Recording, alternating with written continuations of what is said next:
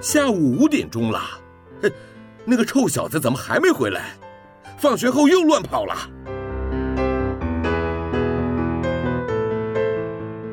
您现在收听的是云端新广播，FM 九十九点五 New Radio，最自由的新声音。我最喜欢甜甜圈，木木警官也喜欢甜甜圈，欢迎一起收听小树甜甜圈。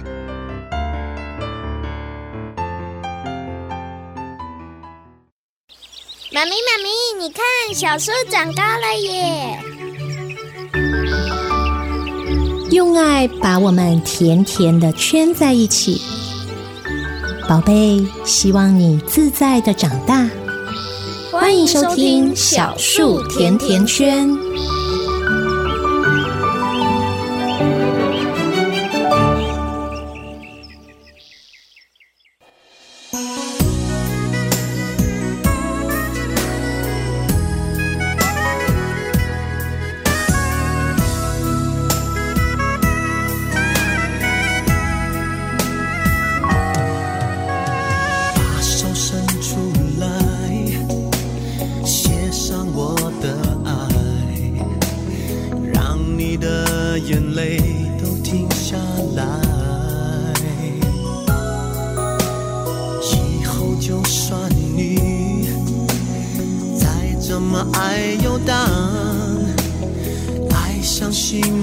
为你亮起来，你的笑像一种魔法把夜变成海，我有恨有爱，守在岸边等待。夜色越美，我越难挨，心跳越厉害。万一你迷路，未来？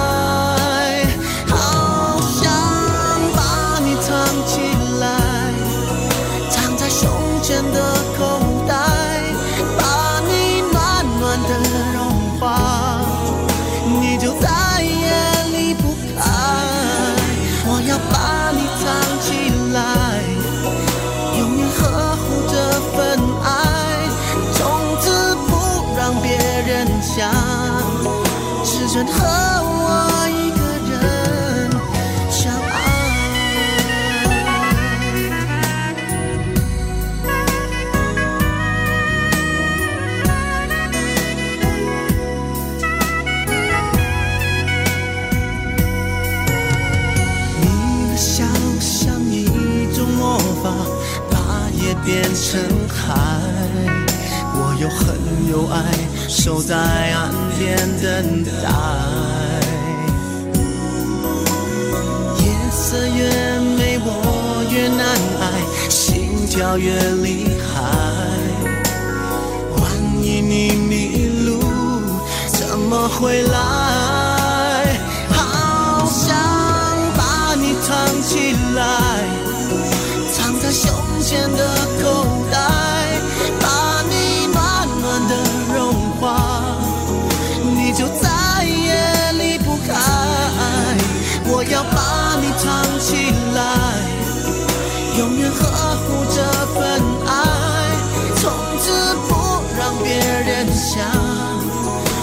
身后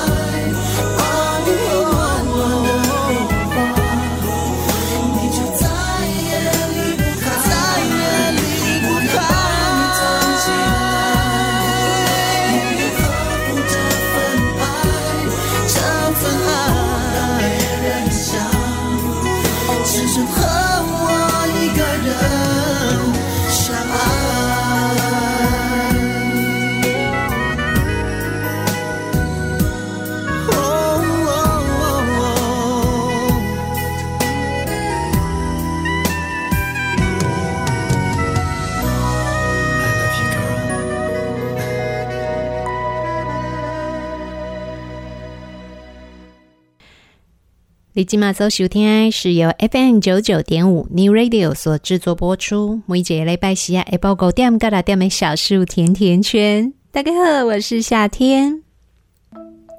现在大家除了透过 FM 九九点五的广播频率可以收听得到我们的节目之外，另外您也可以利用上网搜寻三个 W 点 N E W R A D I O 点 C O M 点 T W Triple W 的 New Radio 点 com 的 T W 的官网，利用官网上面的线上收听功能，或者是直接在 YouTube 的平台上面搜寻云端新广播。就可以直接找得到我们目前正在播出的第一轮的节目首播。随时随地，只要您想要收听我们的节目，选择最适合您的收听方式，都不用担心会漏掉我们为您制作的精彩的节目哦。前两周呢，我们国家的防疫措施从三级警戒的状态略微松绑，回到了二级的状态。而在这一个星期二开始呢，我们在维持进入了第二轮的二级警戒哦。但是相较于最开始的状况哦，又有一些些的措施哦，有一点点的松绑了。前一阵子呢，我们南部地区每天都下大雨、刮大风，每天闷在家里面哦，到处湿哒哒的感觉很不舒服吧。但是这个世界上所有的事情呢，都是一体两面的哦。在之前，我们南部虽然风和日丽，一点风雨都没有，但是台湾地区呢，就面临到了非常严重的缺水的状况。那最近呢，一直下雨，下到大家都感觉连心都要长毛发霉啦。可是呢，也因为这样，我们接下来哦，缺水的状况也就解除了。现在啊，又恢复了每天大太阳的状况啊，天气越来越热啊。会不会想要去海滩走走，或者去游泳嘞？诶，如果想要游泳的话，大家可以开始去询问看看了哦。现在呢，游泳池哦也在有管制条件的状况底下哦，慢慢的恢复，可以让大家使用了哟。只是呢，只有游泳池游泳的部分，如果是戏水池或者是儿童池的话，还是一样没有开放的。同时包含了像是更衣室或者是淋浴间哦，这些设施也是暂时都还不能够使用的。当然，像是三温暖或是 SPA 池哦，这更是没有开放。所以大家如果想要带着小朋友，或者是自己想要出去游泳戏水的话，在使用之前可以先询问一下。如果只是要游泳，诶，现在有很多地方都恢复开放使用喽。但是小朋友使用的设施就都还没有开放，所以大家如果要带着孩子出门去使用游泳池的话，要先询问清楚适不适合小孩去进入使用哦，才不会白跑一趟哦。在我们的节目一开始为大家选播的歌曲啊，是由杜德伟所演唱的《把你藏起来》。自从夏天成为妈妈之后，我就常常能够感受到这一种很想要把小孩好好的藏起来、好好的保护的感觉。因为最近呢，我们的防疫措施有稍微的松绑一些些。那前一阵子哦，因为大家都关在家里面，夏天家里面也有很多东西需要重新整理或者是添购。如果不是因为民生所需非常急迫的，那夏天家里面呢，也就把这些采购计划往后延后了。好不容易等到现在稍微有一些些松绑，所以夏天跟夏天的先生也就带着我们的小朋友出门去做了一些家里面的必需用品的采购。我们家小朋友也看到其他的家庭的父母带着他们的孩子一起去逛街，那在这个过程当中，他就会发现了这一些家庭亲子之间的互动跟交流。因为夏天跟夏天的先生从小朋友还很小的时候，跟他的对话模式就比较像是成人之间的对话。在我们逛街的过程当中哦，我们家小朋友呢就突然转过头来跟我说：“妈妈，我跟你说哦。”我觉得我好幸运哦，可以当你跟爸爸的孩子。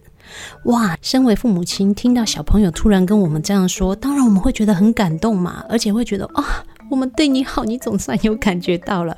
虽然功力平雄喜就撇哦，但是你这一句甜言蜜语，我们有接收到了，而且我们也很好骗。但是这些内心的转折，当然不能随便让孩子知道嘛。这个都只是爸爸妈妈的内心戏。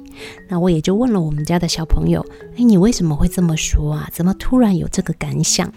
那我们家的孩子就跟我说：“妈妈，你看前面那个爸爸哦，他们家弟弟哦，刚刚说了什么什么，他就从他头上打下去。”吓到我了，他怎么可以这样子打他的头？小朋友不能打的。那当然啦，我也就告诉他，是啊，小朋友不能打。可是每一个家庭哦，有每一个家庭他的互动，也许这样子的模式呢，是这一对父子之间表达亲密的方法，也不一定啊。我们家的孩子也就直接纠正我：“妈妈，你这样说就不对了。小孩再怎么样都不能打的，而且他爸爸还跟他讲，叫他闭嘴耶，怎么可以叫小孩闭嘴呢？小孩有话想说的时候，就要让他说啊。”所以我才会觉得，我怎么会这么幸运，能够当你们的小孩，你们都不会这样对我。听到孩子有这样的感想啊，当然我们大人除了心里有感动之外，另外也会有很多的感触，因为的确有非常多的大人在跟孩子互动的时候哦，并没有办法把孩子当作是对等的个体来对待，甚至有很多的大人会觉得，既然孩子是我生的，孩子就属于我，他是我的附属品。我拥有他，而且我也可以管教他。但是这个管教的过程是不是恰当，就常常会造成一个家庭当中孩子的幸福感以及他的安全依附有没有办法建立，非常重要的关键。在七月底的时候呢，夏天看到了一则让人很心痛的社会新闻哦。这个新闻呢是三月的时候在南投所发生的。在南投地区，有一个三岁的幼童遭到他的亲生父母凌虐，最后凌虐致死。在今年的七月底，由南投地检署依照杀人以及凌虐未满十八岁之人等等的罪嫌予以起诉。我们常常会看到这样子的社会新闻，也常常会因为看到这样的新闻，充满了愤怒、感慨或者是悲伤。但是更多时候，夏天很在意的一点是，到底是什么样的成长背景，会让大人产生这么可怕的行为？为什么说这样的行为很可怕？这一对父母除了是亲手伤害了自己的孩子之外，哦。他们平常对待这一个三岁的孩子的一些行为，会让人觉得匪夷所思。我相信我们的听众朋友绝大多数都是非常非常的疼爱，甚至会宠爱自己的宝贝的。夏天自己家也不例外。大部分的父母对孩子的宽容度跟保护，绝对都是超乎想象的。我们会希望孩子能够健健康康、平平安安的长大，我们也会想要把我们所有能给他的一切，通通都给他。但是，当警方跟检方在调查这一对父母亲平常对待孩子的状况的时候，发现他们的对话会用“小孩是打不死的小强”这样的方式去形容。那也会说，他们平常呢会让孩子吃加了辣油的早餐，或者是把小孩子的眼睛蒙起来，罚他做，直到他摔倒。当我看到这样的新闻的时候，其实我真的是鸡皮疙瘩整个都起来了，因为这不只是一对失职的父母，不只是情绪管理上面出了问题的父母，而是他们在对待生命、对待他人的时候，完全没有所谓的尊重。那这一对父母亲呢，还会把孩子关在浴室里面，或者是用布条把他的嘴巴封起来。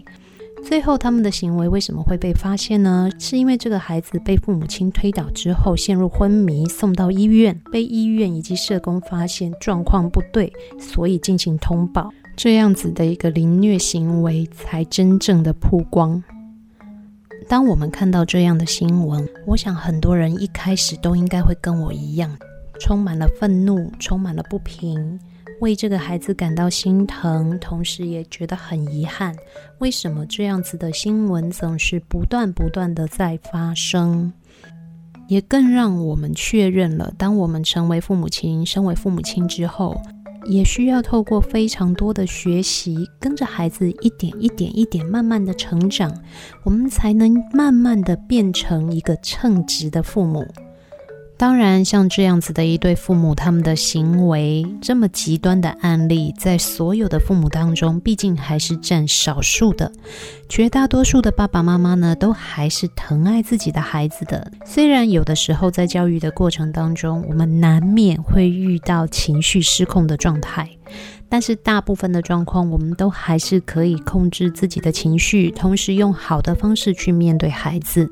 那像是这样子的一对父母，他们的行为其实就会让夏天有产生了许多的好奇与疑问：当我们成为父母亲之后，其实仔细的去回想，我们的很多行为呢，是在复制我们的父母亲曾经对我们的教养。如果我们的父母亲能够用温和的方式对待我们，同时对待我们是有耐心的，也能够等待我们，让我们慢慢的成长，我们自然而然的也会比较容易成为这样子的父母。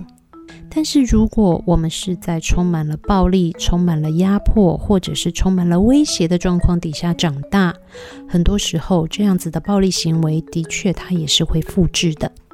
所以每一次当我看到这样子的新闻的时候，我其实都会充满了疑惑哦。这一些我们现在在新闻上所看到的加害者，他们曾经的成长背景到底是什么样的状况？是不是他们也遇到了这些不懂得尊重他们的大人，或者是把处罚孩子当作是有趣的事情的大人，所以造成了他们的行为的复制？当然啦，这后面有太多复杂的背景，也有非常多的情绪，不是我们光从新闻的叙述就能够看得出来的。我们也只能希望越来越多的大人能够用更好的方式去对待孩子，让他们在未来也能够成为很棒的大人，好好的去爱护跟对待他们的孩子，一代一代的用爱去传承，希望未来呢，有更多的孩子是被疼爱而不是受害的。极端的案例毕竟是少数，可是呢，当我们身为一个普通的父母亲，有的时候难免会有情绪失控的状况，有的时候哦，我们可能会不小心的让我们的情绪满了出来，而在对待孩子的时候呢，有不好的言语，甚至有些人可能会失控体罚孩子。当这样的行为在我们的教养过程当中偶尔的发生，其实也不需要太自责哦。即使成为父母亲，但我们其实也就是普通的人而已。我们会有情绪，我们会有无法控制自己的时候，我们也会有失去理智的状况。但是呢，我们必须要在这个过程当中不断地去提醒自己，也要有意识地去调整我们的行为，不要让这样子的暴力或者是失控成为常态。很多时候，我们用威权的方式，或者是用暴力的方式去对待孩子哦，其实真的来自于权力的不对等。因为我们会觉得我们是大人，我们是父母，我们比较强，孩子比较弱。那当孩子没有办法依照我们的期望去发展的时候哦，这种关系中的强弱的不对等哦，就会出现了像这样子的不当管教的状况。前一阵子呢，夏天跟我们家的小朋友聊天的时候哦，也有一些蛮有趣的事情。因为夏天家里呢，现在养了一只猫咪，而这一只猫咪呢，它当初哦是所谓的自来猫啊。当我们的猫咪来到我们的家的时候哦，其实已经是成猫了。这只猫咪先跑到夏天先生的公司去躲了起来。后来因为天气太冷，我们怕它冻死掉，所以经过考虑之后呢，也就决定把它带回家里。一来让这一只猫咪可以有一个家，另外也是希望可以给家里的独生子找个伴。这只猫咪在来我们家之前一直都是流浪猫，那因为它已经长大了才来到我们家，所以有很多野猫的，包含了护地盘、包含了抢食这样子的行为哦，都还保留着。那也因为这样，夏天其实还蛮常被它抓伤或者是咬伤的。但是有的时候，因为这一只猫咪实在很会撒娇，所以我们也会觉得它怎么可以这么可爱，这么任性。前一阵子啊，夏天又被这只猫咪咬了一口，到现在这黑青都还在，大家就知道这猫咪咬得多大力。当我被咬伤的时候啊，夏天的先生因为很保护夏天啊，就觉得这只猫咪怎么可以这样子老是咬我？那我也就回答他，没有办法，都被你宠坏了，它就是只任性的小猫。我们家的小朋友呢，听到我们这样的对话的时候，也就说了，因为小孩幸福啊，小孩就是因为很幸福，所以才会任性。嘿，大家会不会觉得我们家的小朋友说的这一句话很有趣？听起来好像怪怪的，但是你又不知道该怎么反驳他哦。的确哦。如果不是因为知道自己极度的被疼爱，可以完全的做自己，孩子们他们又怎么可能会任性呢？孩子们之所以会任性，其实也是我们大人赋予他们的权利啊。但是身为大人，我们当然也会觉得，嘿，不能因为我疼你，我爱你，就觉得自己可以任性啊。该有的分际你还是要有啊。但是也真的，孩子他们要觉得绝对的安全，他们要能够感受到在这个环境里面，他们可以放心自在的做自己，才任性的起来呀。所以啊，爸爸妈妈有的时候哦，我们真的会难免会有情绪失控，或者会有就生气，我就准备赶紧那压开，那摇一摇，跟他说你不可以这样的时候。但仔细想一想，这也是我们身为父母的勋章。如果不是因为孩子感觉得到我们真的非常的爱他们，他们又怎么可能在我们的面前耍脾气或者是任性呢？这样子想一想，会不会突然让你觉得，诶，小朋友的行为好像不是那么难以忍受了哦？这其实也是一种幸福的表现呐。来，我们一起休息一下，欣赏一首歌曲。等一下的时间，继续回到小树甜甜圈。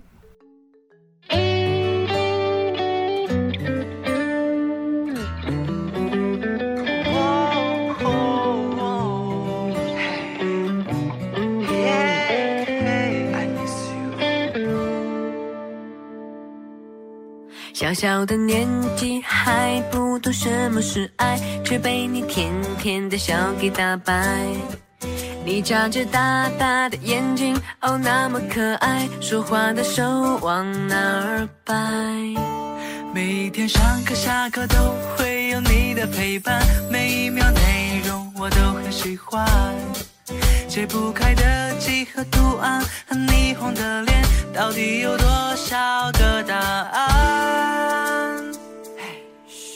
我只想给你给你宠爱，这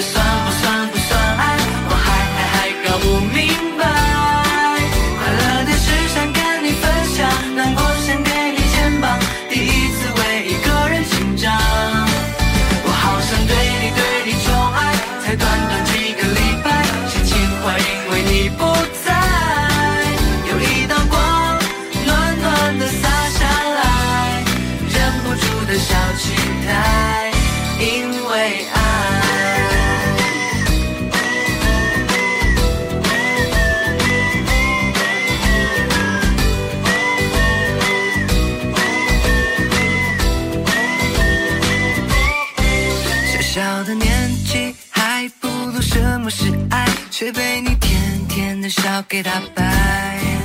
你眨着大大的眼睛，哦，那么可爱，好想把你装进口袋。其实我有一个好的想法，准备打算留到十年以后再跟你说。给你买最大的房子，最酷的汽车，走遍世界每个角落。我们再来一遍。我只想给你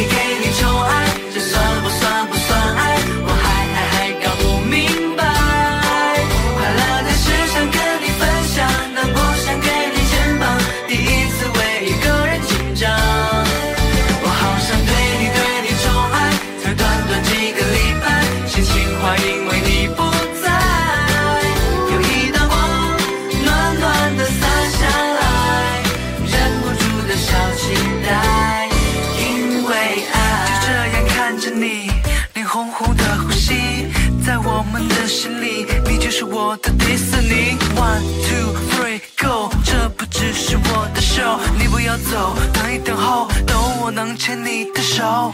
究竟是不是爱？到底是不是爱？我是个木头馒头，葱头脑袋不够。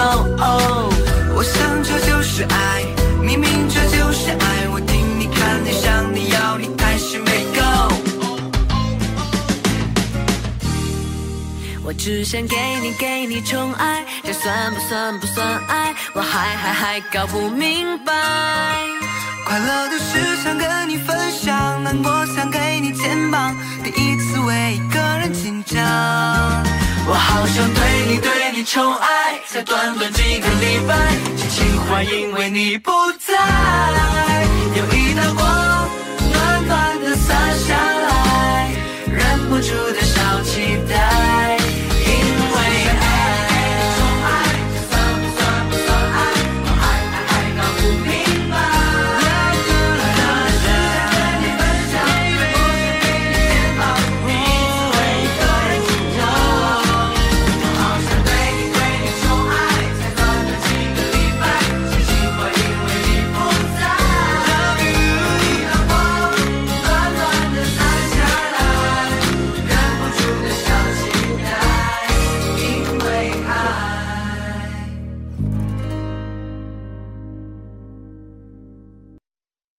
为您所安排的歌曲是由 TFBOYS 所演唱的《宠爱》。继续回到 FM 九九点五 New Radio 的小树甜甜圈，我是夏天。身为父母亲，身为阿公阿嬷，我们都是非常的疼爱孩子的。那疼爱孩子的时候呢，很多时候我们除了满足他们的需要之外哦，也会满足他们的欲望。有一些小朋友，他们的欲望来自于可以买很多的玩具；有一些小朋友啊，比较注重心灵上的满足，所以需要我们给他们很多时间的陪伴跟很多时间的拥抱。也有一些小朋友哦，很喜欢吃东西。身为照顾者，你会去注意到孩子吃的东西的内容吗？会去帮他们安排什么东西适合，什么东西不适合他们吃吗？今年的五月中开始，因为疫情的关系，我们全台湾的学校都进入了停课的状态。为了要达到防疫的需求，大部分的孩子呢，我想应该都是关在家里面，没有办法外出的。也因为户外的活动场所基本上通通都封起来，无法使用了，所以小朋友除了每一天在家里的居家自主学习之外，我想大概也很难有太多的机会往外跑啊，活动的时间相对的也减少很多。有没有感觉到自己家里的小朋友最近有较捧呢？我们家的小朋友呢，过去因为他有很多很多的活动课程，在学校呢也很喜欢跟同学一起打打闹闹，所以呢活动量是非常大的。在以前呢，他一直都是属于比较精实、比较瘦的体型，但是今年从五月开始到现在，我就发现，哎，他真的长肉了哦，脸脸膨起来了，身体也变得比较圆了。那当然，因为他现在开始进入了三四年级，要开始冲高他的身高的成长状态，身体也开始蓄积能量了。所以很多在这个二年级、三年级、四年级这个阶段的小朋友，其实都会长肉啊，感觉上好像也还蛮平常的。但是也的确有一些小朋友呢，他们的体型啊，的确是稍微的圆润了一些啊。根据世界卫生组织以及联合国儿童基金会，还有刺胳针医学期刊，他们在二零二零年所共同发表的调查报告的结果发现，现在的孩子们呢，因为垃圾食物的摄取量提高，而活动量又大幅的减少，所以从一九七五年开始。儿童的过胖的人数哦，比一九七五年之前呢，已经成长了十一倍这么多。那也因为这样子的一个数据，在台湾就有一家保险公司针对了儿童肥胖以及饮食的习惯进行了调查。回收的问卷当中呢，有六成的受访者家长，他们其实是有自觉到家里的孩子有偏食的问题的。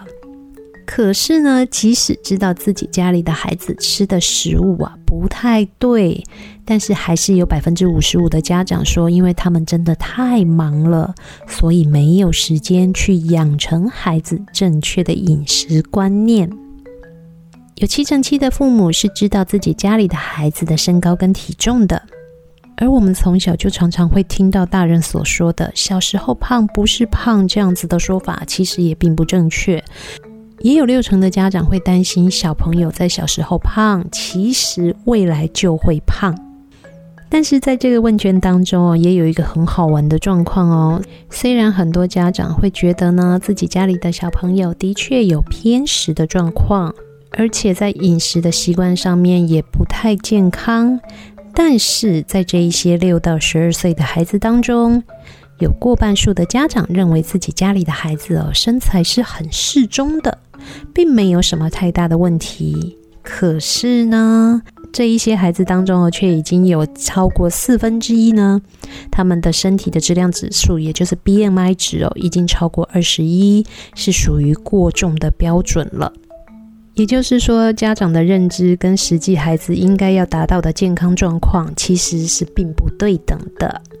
即使有很多的家长会担心自己家里面的孩子吃的状况并不好，他们偏食，或者是吃的内容并不对，但是也有很多的家长啊，因为觉得自己的家人没有办法配合所谓的饮食教育，或者是孩子因为不想吃会哭哭闹闹，大人会妥协，甚至呢，真的是因为太过于忙碌，没有时间去培养孩子，或者是等待孩子去建立好的饮食习惯，甚至呢，是父母亲之间的教养观念的差异等等，都是家长觉得为什么孩子没有办法有好的饮食观念的主因。饮食内容的失衡，再加上活动量的减少，孩子们体重失控的状况就真的还蛮容易发生的。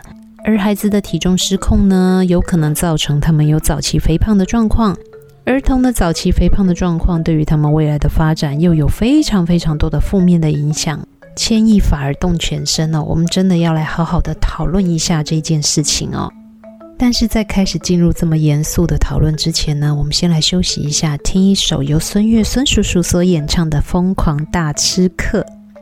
歌曲之后继续回来，我们来跟大家好好的讨论一下肥胖对于孩子们的影响。一起来欣赏这一首由孙悦孙叔叔所演唱的《疯狂大吃客》。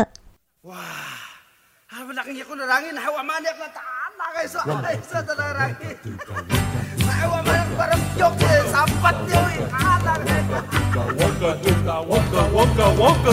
天上飞的，地下爬的，样样我都爱。山珍海味送上来，我大口大口塞。我的亲爱朋友，把好菜拿上来，我吃的舒服，喝的快乐，账单你去买。我的肚皮痛死嗨，我的肚皮痛死嗨，我的胃口最开怀，我的胃口最开怀。个我个一个大后将，哈哈哈，金后将。来来来，来碗啤酒加冰块，我一打一大块。红烧清炖烤牛排，我连吃的十几块。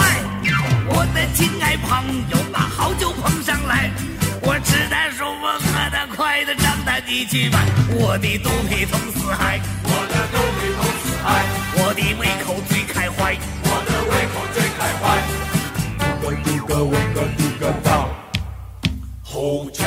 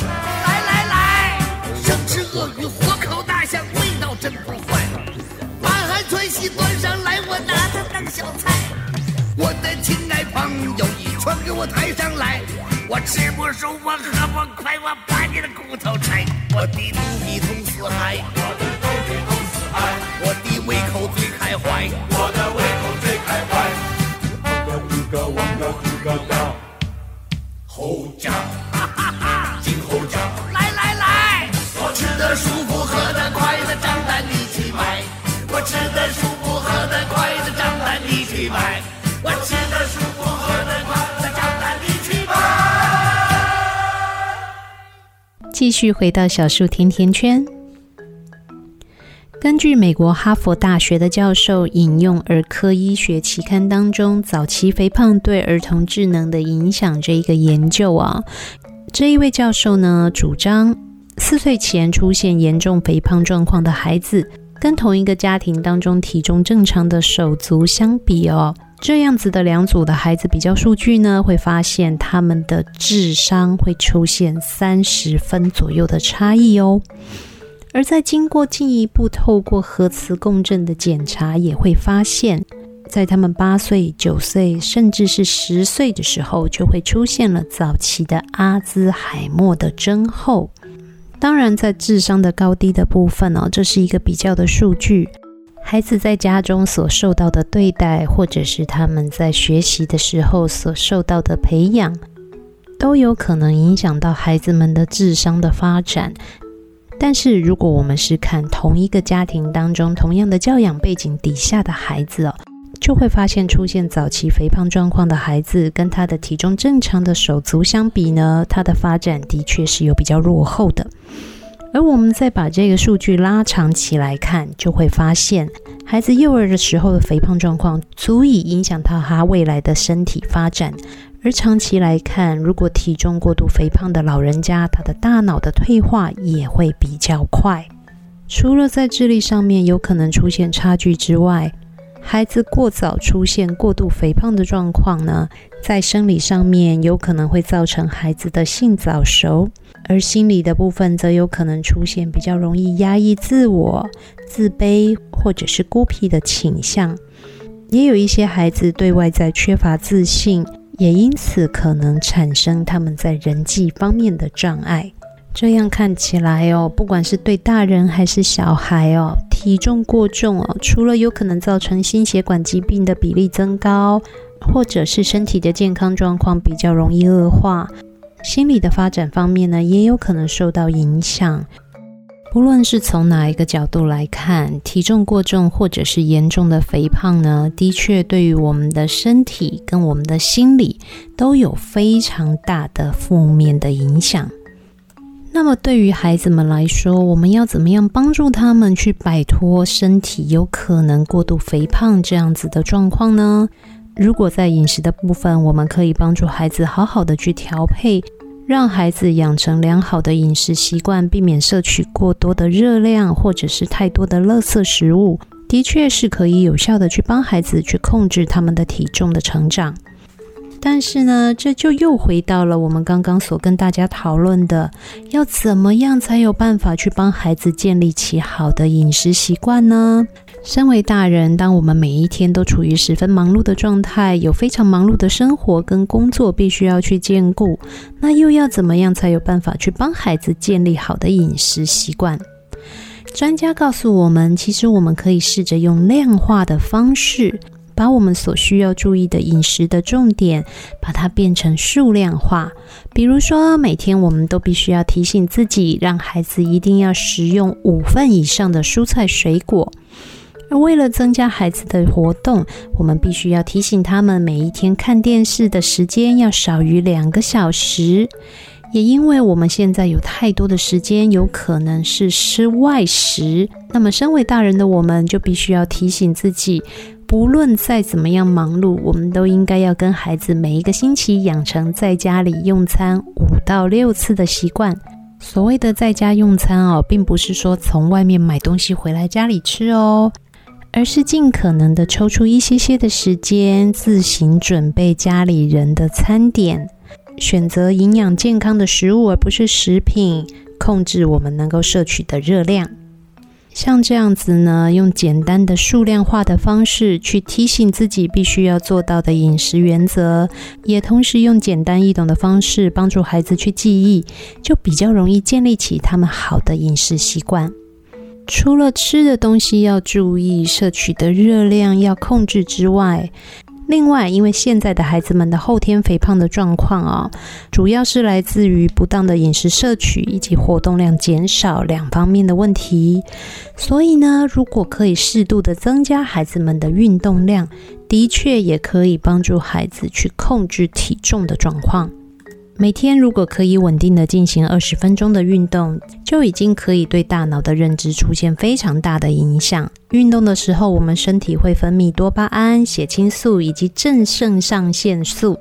当身体产生这样子的一个内分泌的反应呢，就可以帮助我们去稳定情绪、集中注意力，同时也提高大脑的处理效率。当然，因为运动可以增加我们身体的热量的代谢哦，对于体重的控制也是有很好的帮助的。但是对于某一些孩子来说，当他的体重已经出现过重了，运动对他们来说其实还蛮吃力的。要能够做到持续又稳定的运动，对于他们来说的确是比较困难的。那么，我们可以选择用渐进式的方法来累加我们的运动量。每一次只要做五到十分钟的运动，一天进行两到三次，也同样可以达到身体动能的累积。就像在饮食上面的少量多餐的概念一样啊，用这样的方式，一样可以帮助孩子们去建立好的运动习惯，同时帮助身体能够有稳定的内分泌。让我们的大脑愉悦，同时也可以控制体重。不论是建立良好的饮食习惯，或者是培养长期的运动习惯，或者呢是帮助孩子去控制体重，这都是非常漫长的道路哦，需要花很多很多的时间跟耐心来进行。但是呢，为了让我们的孩子能够越来越健康，也为了能够保护孩子未来的发展，让他们能够健健康康、平平安安，我想多花这一点时间跟耐性，对爸爸妈妈们来说，应该都是值得的啦。来，我们再来休息一下，欣赏一首歌曲。为大家安排的歌曲是由九幺幺所演唱的《爱的总铺师》。等一下的时间，继续回到小树甜甜圈。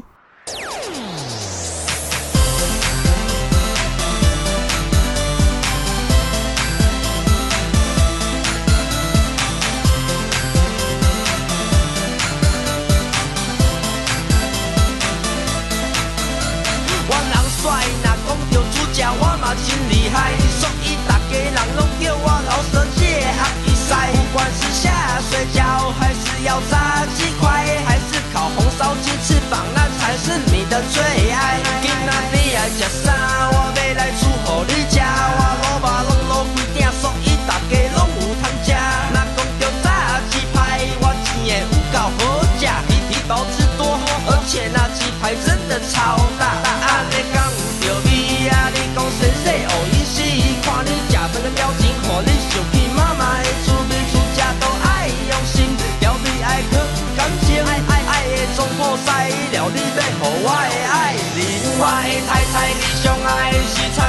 Càng ca về đòi.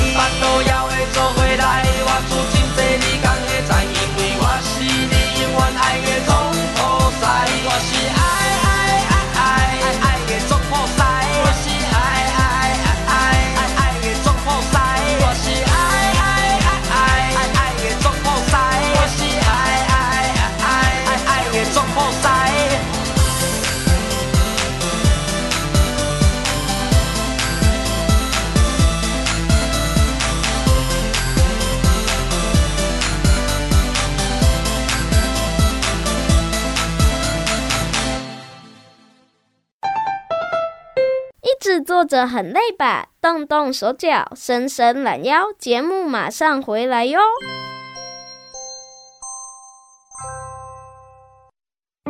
爱读册囡仔袂变歹，爱看册大人嘛袂歹哦。做伙来读册，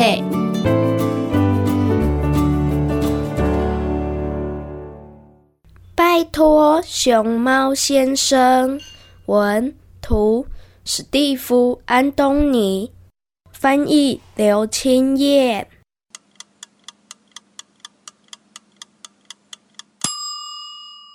熊猫先生烤了很多好吃的甜甜圈，他带着甜甜圈出发。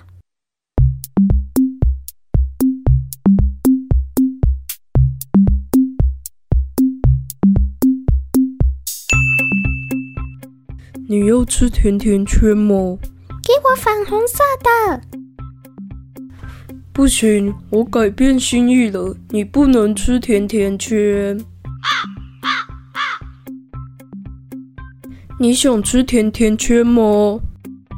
我要蓝色和黄色的。不行，我改变心意了，你不能吃甜甜圈。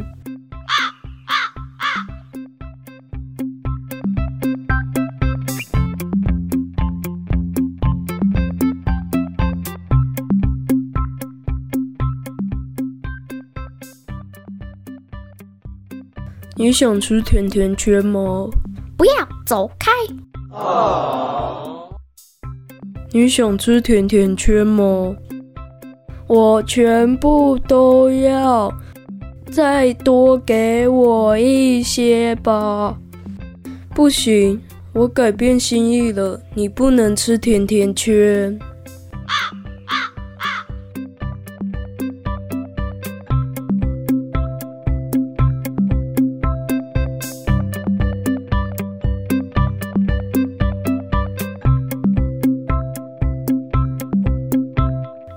谁想吃甜甜圈？你好，我可以吃一个甜甜圈吗？拜托，熊猫先生。全部给你。真是太谢谢你了，我爱甜甜圈。不客气，我不喜欢甜甜圈。结束。熊猫先生完成了好美丽的甜甜圈哦！他耐心又有礼貌的去询问遇到的动物们要不要吃甜甜圈。几乎所有的动物都说想吃甜甜圈，但是熊猫先生却一个都没有让他们吃到。到底是怎么回事呢？为什么熊猫先生不让大家吃甜甜圈呢？原来动物们忘了最重要的神奇咒语啊！那么最后到底有没有谁可以吃得到呢？拜托，熊猫先生。作者绘图：史蒂夫·安东尼，翻译：刘青燕。作者史蒂夫·安东尼曾经是英国奥斯卡童书奖的得主。同时，也是《贝蒂好想好想吃香蕉》系列作品的作者。他所创作的《熊猫先生》系列，简单易懂的文字，色彩丰富的图画，更是爸爸妈妈陪伴孩子一起阅读、培养良好品德的最佳入门书籍。拜托，熊猫先生。作者绘图：史蒂夫·安东尼，翻译：刘青燕。二零一五年十二月出版，是由青林国际出版股份有限公司出版发行，总经销大和书报图书股份有限公司。继续回到小树甜甜圈，我是夏天。现在呢，我们南部地区啊，天气还好热哦。每天早上眼睛睁开哦，一样可以感受得到太阳热情的威力啊。但是其实以节气来说呢，立秋呢也已经过了。以季节来看，我们正渐渐的进入了秋季呀。前一阵子因为天天下雨哦，我想大家的家里面应该都感觉得到很潮湿。其实对于有过敏的孩子来说，杀伤力还蛮强的哦。我们家的小朋友呢，气管很不好，有轻度的气喘，所以夏天其实还觉得蛮困扰的。再加上季节呢，渐渐的开始要进入秋季了。因为小孩过敏的关系，夏天很注意空气的品质。我也发现了，在今年的夏季呢，我们的空气品质比往年是差了很多。我们只好从现在开始去注意孩子的身体状况。那我们可以开始帮孩子注意一下他们的饮食了哟。从现在开始，我们可以帮孩子去摄取足够的全谷类。全谷类因为需要花比较多的时间去咀嚼哦，所以也可以增加孩子的饱足感。另外呢，也因为全谷类里面富含了许多的维生素跟矿物质，可以帮助孩子的身体先打好好的基底。再来哦，有很多人会觉得孩子如果过敏就不要吃水果，因为水果比较寒凉。但是其实医生跟营养师告诉我们呢，只要不要过度的摄取，我们还是应该要让孩子多吃一些新鲜的蔬菜水果的。而且不同的颜色的水果呢，会有不同的营养素，所以除非孩子对某一些水果有特别严重的过敏的反应，不然还是应该要让孩子多多少少要吃一些水果哦。另外呢，有一个习惯是大家可能没有想到，它对于协助孩子去避免过敏有很大帮助的是什么呢？就是多喝开水，尽量减少喝饮料。喝开水啊，可以增加我们的身体代谢，同时把我们身体里面的废物给排出去。而且呢，因为我们习惯了喝温开水，就可以让身体处于一个比较温暖的状态，就可以避免中医上面所说的寒凉。所以哦，如果我们从现在开始就培养孩子习惯不要喝冰凉的饮料，而是喝温温的开水。即使只是喝常温的开水，多喝一些哦，都可以帮助孩子去排出他们体内过多的废物。很简单的一个小小的习惯，对于过敏的预防也是有很大的帮助的哟。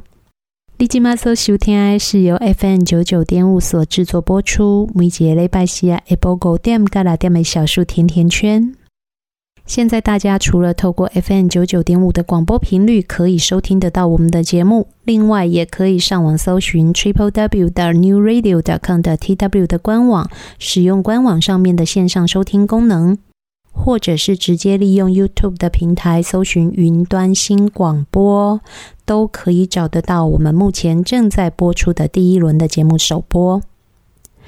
我们今天的节目时间又进入尾声了，今天的节目内容你还喜欢吗？每个星期天的下午，夏天和三根毛固定在这边陪伴大家度过一个小时的时间。下个星期同样的时间，我们一样在空中不见不散，等你哦，拜拜。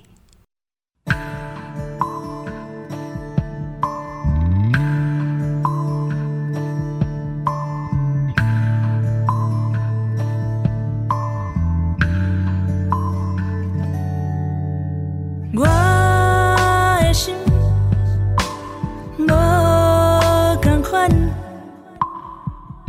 一蕊花蕊在开，有一阵香味飞出来。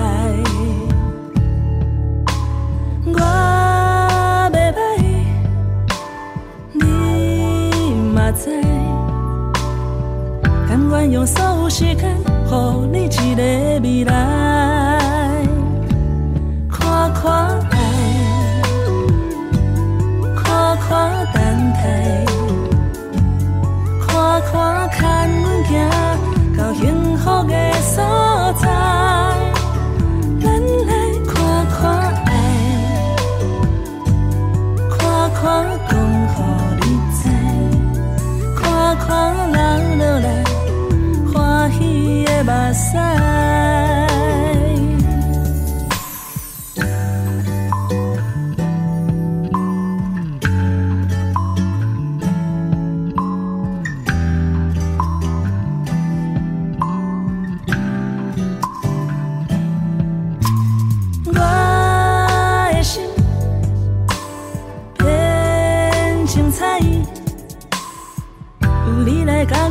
有人好谈情讲爱，我了解这是爱，像春天风的温柔，像透早日头的温暖。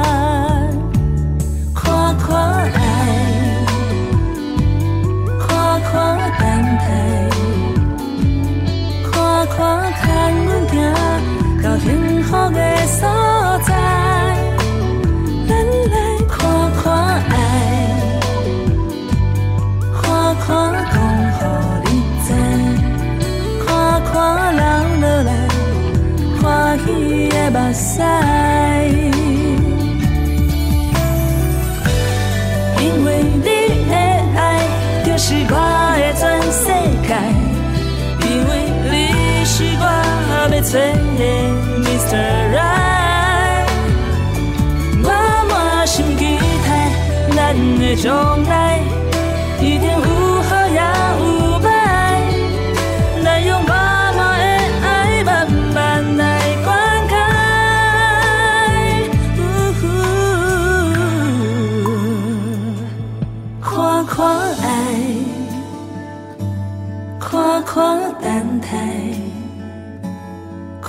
看看阮行到幸福的所在。咱来看看爱，看看讲予你知，看看流落来欢喜的目屎。